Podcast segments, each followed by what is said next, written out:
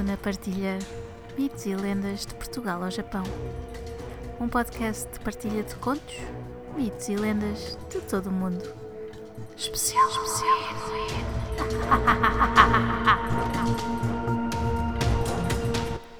Eu sou a Luna Guirres e seja muito bem-vinda ao Luna Partilha Mitos e Lendas de Portugal ao Japão.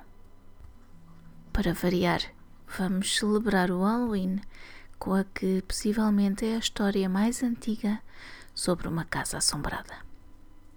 Esta é uma história encontrada na carta de Plínio o Jovem para Lúcio Sura, no século I da Era Comum. Plínio o Jovem, carta para Sura. Havia em Atenas uma casa grande e espaçosa, mas tinha uma má reputação Assim sendo, ninguém podia morar ali. Na calada da noite, um barulho metálico podia ser percebido, o qual, se ouvido com atenção, soava a correntes de ferro, distantes a princípio, mas aproximando-se gradativamente. No instante seguinte, um espectro aparecia na forma de um velho, de aparência amaciada e esquálida com uma longa barba e cabelos desgrenhados, arrastando as correntes presas aos seus braços e pernas. Enquanto isso, aflitos, os ocupantes da casa passavam horripilantes noites em claro, enfrentando terrores inimagináveis. Tudo isso, por perturbar o descanso, acabava por minar a saúde desses moradores acarretando doenças, fazendo crescer o terror e sucedendo em morte, mesmo à luz do dia, quando o espírito não aparecia.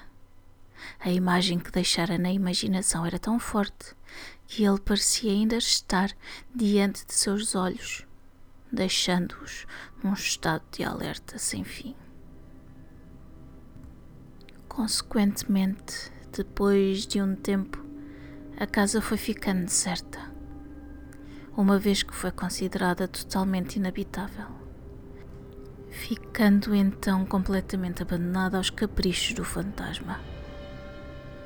No entanto, na esperança de encontrar algum inquilino que não tivesse ciente dessas circunstâncias alarmantes, uma placa foi colocada anunciando que a casa estava disponível para aluguer ou venda.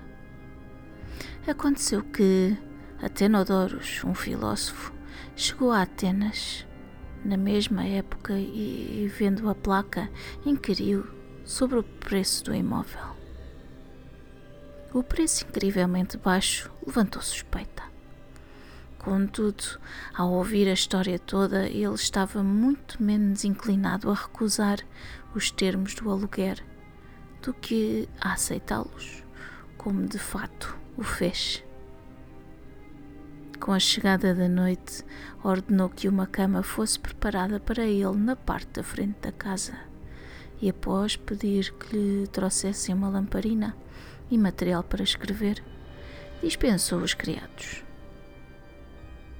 E para sua mente, por desejar se ocupar, não acabasse ficando vulnerável a terrores frívolos advindos de barulhos e espíritos, dedicou-se a escrever com o máximo de atenção que podia.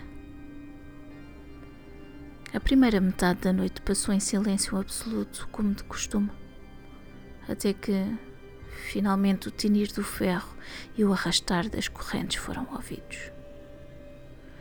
No entanto, ele não levantou os olhos nem parou de escrever, mas, na tentativa de manter a calma e a compostura, tentou ignorar os sons como se estivessem vindos do outro lugar. O barulho foi ficando mais alto e mais próximo, até que parecia estar à porta e, finalmente, dentro da divisão. Ele levantou os olhos, viu e reconheceu o fantasma exatamente como haviam descrito. Estava parado diante dele, gesticulando com o dedo, como quem chama o outro. Em resposta, Atenodores fez um sinal com a mão avisando que esperasse um pouco e voltou o seu olhar para os seus escritos mais uma vez. O fantasma então arrastou as suas correntes até ao filósofo, que olhou novamente e, ao constar que ele continuava sinalizando, levantou-se de pronto e seguiu de lamparina em punho. Vagarosamente o fantasma seguiu caminhando, como se estivesse sobrecarregado pelas correntes. E, ao chegar ao quintal dos fundos da casa, desapareceu repentinamente. Vendo-se só, a Tenodores marcou o local em que o espírito deixou com um pouco de relva e folhas. No dia seguinte, informou as autoridades e aconselhou que o local fosse escavado. O trabalho foi realizado de acordo com o pedido e o esqueleto de um homem acorrentado foi descoberto no local, uma vez que o corpo, tendo estado debaixo da terra há tanto tempo, já havia apodrecido e virado pó, desprendendo-se dos grelhões. Os ossos foram então recolhidos e enterrados numa cerimónia pública. Dessa forma, tendo apaziguado o espírito, a casa deixou de estar assombrada. Um bom Halloween, independentemente como festejam ou não. Um abençoado Samhain e que este seja o início do novo ano ou do novo ano pessoal, novos projetos, novas emoções e um novo bem-estar. E também muitas histórias de terror. Espero que tenhas gostado. Muito obrigada por estares desse lado e até ao próximo conto. Se gostaram deste podcast, subscrevam, deixem um comentário simpático e uma avaliação de 5 estrelas. Gostariam de partilhar um conto, um mito ou uma lenda? Enviem para o e-mail mitoselendas.lunaquirres.com Descubram mais no Instagram Luna Partilha. Podem apoiar este podcast através do PayPal ou comprar um café. Vejam os links na descrição. Muito obrigada e até ao próximo conto.